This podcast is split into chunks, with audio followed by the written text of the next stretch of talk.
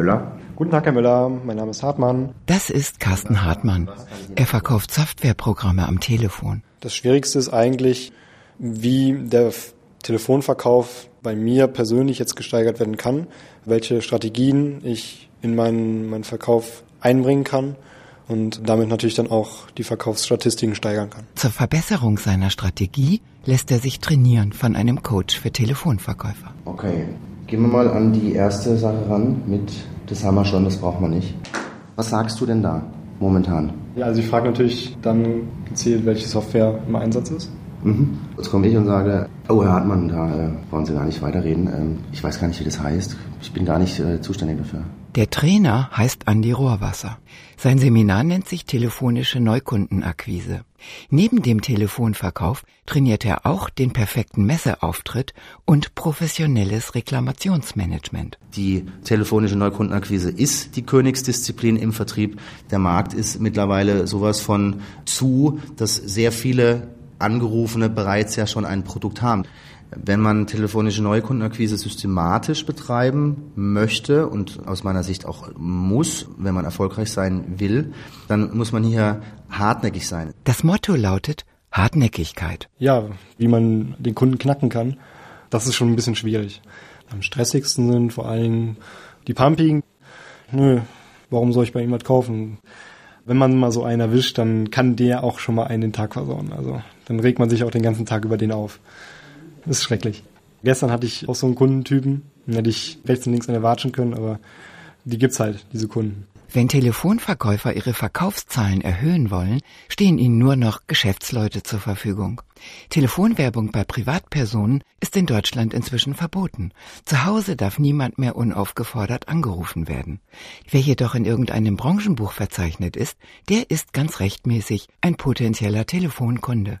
Denn der Gesetzgeber vermutet bei ihm ein sachliches Interesse, beispielsweise an PCs, Druckern, Handys, Kreditkarten, Autos oder Kreuzfahrten. Schneider GmbH, guten Tag. Guten Tag, Hartmann, mein Name. Ist Herr Müller zu sprechen? Telefonwerbung wird im Rollenspiel geübt. Gut, ich unterbreche nochmal. Carsten Hartmann, der Verkäufer, spielt sich selbst. Und der Trainer übernimmt das größte Hindernis für einen erfolgreichen Telefonverkauf. Die Sekretärin im Vorzimmer. Wie eröffne ich ein Gespräch? Wie steige ich da ein?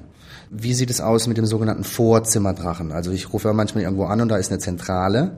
Wie gehe ich damit um? Viele Vorzimmerdrachen, ob Männlein oder Weiblein, sind ja auch trainiert und geschult. Und was sage ich auf die Frage, um was geht's denn? Und hier äh, ist ja schon die erste Hürde. Nicht abwimmeln lassen. Das ist der erste Schritt zum Erfolg, weiß der Trainer. Um was geht's denn? Ist Herr Müller zu sprechen? Ist er da? Um was geht's denn konkret? Also der Einstieg ist sicherlich mit am wichtigsten. Deswegen halte ich es auch für sinnvoll, dass man das hier trainiert, dass man da die Strategie auch entsprechend vorbereitet für solche, für solche Vorzimmerdrachen explizit. Aber wirklich schwierig finde ich es jetzt direkt nicht. Die erste Hürde ist überwunden. Erstens, die Anfangssituation mit dem Vorzimmerdrachen hast du gut gemeistert. So wie besprochen und du hast auch nicht rumgestottert und es war sehr sauber. Du hast hartnäckig weitergemacht. In den Telefonzentralen sitzen ja meistens Frauen. Und mit denen kann man eigentlich auch direkt anfangen, übers Wetter zu reden. Dann, dann läuft der Hase, also das geht dann. Und nun geht es unaufhaltsam zur Sache. Müller? Guten Tag, Herr Müller. Mein Name ist Hartmann. Guten Tag, Herr Hartmann. Was kann ich Ihnen antun? Der Firmenchef entscheidet, ob etwas gekauft wird oder nicht. Das ist auch die nächste große Hürde. Ich bezwinge den Vorzimmerdrachen, spreche dann mit dem Entscheider und dann sagt der Entscheider, nee, mit Ihnen wollen wir nicht arbeiten. Das passiert jeden Tag unzählige Male, weiß der Telefonverkäufer im Training. Ja. Es ärgert ihn. Aber die Geschäftsführer wissen meistens gar nicht, wie die Kollegen überhaupt arbeiten. Die lassen arbeiten. Das sind natürlich die Entscheider, ganz klar. Mhm. Bloß, ich glaube nicht, dass die Geschäftsführer so nah am Geschäft wirklich dran sind, wie sie sein sollten. Okay. Sollen wir das nochmal ein bisschen üben oder sagst du, das passt sowieso? Carsten Hartmann nickt. Übung macht den Meister der Telefonverkäufer. Guten Tag, Herr Schneider. Mein Name ist Hartmann. Um was geht's denn? Ich hatte Ihnen vorige Woche einen Demozugang zu unserer Software geschickt. Ja, da haben wir, also da haben wir jetzt äh, keinen Bedarf mehr. Kein Bedarf. Nee. Das wollen wir nicht, das brauchen wir nicht, das haben wir schon. Das sagen die meisten Angerufenen. Jeder auf seine Art. Was für Kundentypen kennst du denn so aus Erfahrung? Kennt den Grimmigen, Den grimmigen, Ja. okay, den wüterich, den Genau, aggressiven. den Bestimmenden. Kennst du auch den äh, Besserwisser? Ja, ja, habe ich auch schon oft erlebt. Und den Ignoranten, ja, den Querulanten. Mhm. Telefonverkäufer lernen zuallererst, wie tickt der, der am anderen Ende der Leitung den Hörer abnimmt. Das müssen Sie sofort erkennen. Auch Carsten Hartmann wird das nun üben. Was ich jetzt dir zeigen möchte, ist, dass wir anhand von Grundtypen herausarbeiten können, wie diese. Der Trainer malt die verschiedenen Typen auf.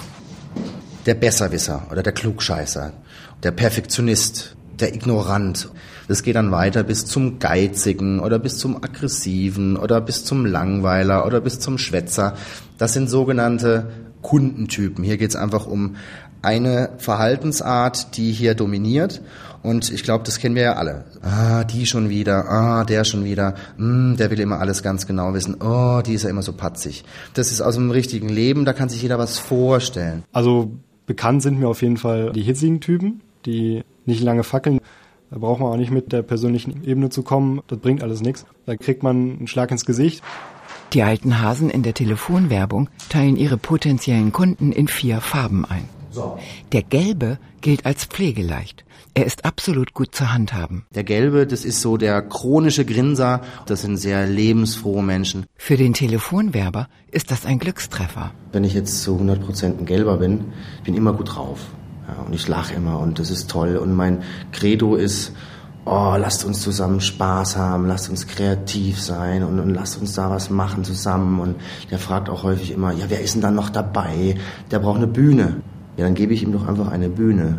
Der geht auch nicht zum Lachen in den Keller. Das heißt, bei so einem Gelben ist es wichtig, dass man eine, eine lockere Art hat, dass man Humor hat am Telefon kann ich heraushören, ob jetzt jemand ein munteres Kerlchen ist. Ja, dann mache ich mit dem ein bisschen Späßchen. Dann bin ich jetzt nicht so steif. Da sage ich jetzt nicht irgendwie äh, bezüglich äh, ihrer, also ihres Angebots, sondern Mensch, hallo Herr Schneider, ich habe jetzt da an Sie gedacht. Und habe ich gedacht, es ist schönes Wetter und jetzt habe ich gedacht, jetzt rufe ich Sie einfach mal an. So, und hier bin ich. Doch im Leben des Telefonwerbers gibt es auch grüne, blaue und rote. Hier oben, das ist jetzt ein roter. Und die Namen aller Leute, die er schon mal angerufen hat, bekommen in seiner Telefonliste einen bunten Kringel. Was sind denn die Grundbedürfnisse von so einem Roten? Oder umgekehrt formuliert, was du tunlichst vermeiden sollst, wenn du mit einem Roten, was solltest du denn da vermeiden? Langatmige Erklärung. Zeit ist Geld, der möchte es jetzt hören, der, der möchte sein Ziel erreichen. Genau. Herr Hartmann, machen wir es kurz, ich habe keine Zeit. Sagen Sie mir drei Vorteile, weshalb ich bei Ihnen Kunden werden soll und dann können wir das unterschreiben. Mhm. Also Herr Hartmann, Sie haben zehn Sekunden Zeit. Was sagst du denn dann? Am Flipchart werden die verschiedenen Möglichkeiten gesammelt, auf einen roten Kunden richtig zu reagieren. Das ist eine Herausforderung. So ein roter Kunde ist zum Beispiel sehr extrovertiert. Diese Kunden brauchen auch eine gewisse Reibung, das heißt eine devote Haltung bei roten Kundentypen, das ist eher kontraproduktiv. Was er nicht kann, ist äh, verlieren. Das heißt, wir lassen also den roten Kunden gewinnen. Der Rote will präzise Aussagen und Kompetenz. Und er mag keine Callcenter. Der Grüne auch nicht. Der Grüne, der mag keinen Streit. Was mag er dann sonst? Ja, Frieden. Genau. Für den ist Harmonie wichtig, ne? Also Familie, Freunde. Der ist auch so ein bisschen mh, hm, wertekonservativ, kann man vielleicht sagen. Der Grüne erwartet Höflichkeit. Hartmann, mein Name. Sie hatten bei einem Kunden, der grün ist, dem sind äh, traditionelle Werte wichtig. Wie kann ich also bei einem Grünen das Vertrauen gewinnen? Am Telefon kann man niemandem Kaffee anbieten. Ja? Äh, nur was kann ich hier machen? Ich kann ähm, besonders höflich sein. Ich kann nachfragen, ob er noch zusätzlichen Service haben möchte. Das heißt, ein grüner, grüner Kunde, hier sollte ich nicht die Zeit investieren, ihn mit Zahlen, Daten, Fakten zu überschütten, sondern hier sollte ich insbesondere am Anfang darauf achten, wie ich sein Vertrauen gewinne dass er nicht denkt, oh, der möchte mir jetzt hier was aufschwätzen oder was aufdrehen. Auf alle Reaktionen und Ausreden ist der Telefonverkäufer vorbereitet. Guten Tag. Ich kann Sie nicht verstehen, Herr Hartmann. Was sagten Sie? Denn Herr Müller und Frau Meier haben ja schon alles. Auch eine Software. Ja, das Schwierigste finde ich, vor allen Dingen bei den Gesprächen den kühlen Kopf zu bewahren, weil da kann schon mal passieren, wenn man dann ein falsches Wort sagt oder eine falsche Formulierung benutzt, dass der dann natürlich pampig wird. Ja, sie wollen mir irgendwas andrehen oder so. Und dann ist man natürlich, muss man im ersten Moment überlegen, okay, was sage ich demjenigen jetzt? Dann kommt man auch schon mal ins Schwitzen. Also ich lenke mich ganz gerne immer so ein bisschen mit dem Ball ab, spiele dann so um den Tisch mit dem, das beruhigt mich auch so ein bisschen, dann klappt das. Also Man muss nur wissen, wie man sich selber austrickst. Also das ist eigentlich alles. Ein harter Kampf herrscht auf dem telefonischen Verkaufsmarkt. Und die Branche hat einen schlechten Ruf. Die Werber stellen sich auf diese Tatsache ein. Sie verfeinern ihr Handwerk. Wie mache ich einen souveränen Eindruck? Und wie kann ich hier dem Kunden eine, ich nenne es immer, wie kann ich eine seriöse Neugierde erzeugen? Wie komme ich kompetent rüber, ohne als Callcenter-Mitarbeiter rüberzukommen? Soll ich den Kunden ähm, erst zehn Fragen stellen oder soll ich ihm eine Frage stellen und lass ihn erstmal reden? Callcenter arbeiten mit sogenannten Telefonleitfäden. Sie sind tannenbaumartig aufgebaut. Der Werber beginnt sein Telefonat quasi an der Baumwurzel. Und er will hinauf zur Krone. Links des Tannenbaums stehen genau festgelegte Formulierungen für den Fall, dass der Angerufene auf eine Frage mit Ja antwortet. Rechts für die Nein-Antworten. Und ganz oben laufen beide Stränge zusammen. Dort soll der Werber automatisch ankommen. Jeder Mitarbeiter hat sich an dieses Schema zu halten. Wir alle kennen auch im privaten Bereich diese Anrufe bei Handyverträgen, bei der Kreditkarte, bei der Versicherung. Der ruft mich an, dann könnt ihr, könnt ihr auch gleich einen Roboter anrufen und dann äh, kann ich eine automatische Textansage hören. Für mich als Verkaufstrainer ist ein Verkaufstraining bei den heutigen Kundenwirklichkeiten und bei einem Verdrängungswettbewerb muss es notwendigerweise auch kundenspezifisch sein, wie ich meine Kunden anspreche. Ich kann nicht hier ein 0815 Telefonat führen bei jedem Kunden, sondern ich sollte die Kunden individuell ansprechen. Modernes Verkaufen bedeutet auch kundenspezifische Gesprächsführung. Abgelesene Verkaufsgespräche sind nicht effektiv. Zu gering sind die Erfolgsquoten, mahnt der Trainer. Das sind die äh, Erfahrungswerte, die natürlich stark abhängen von der Qualität der Adressen.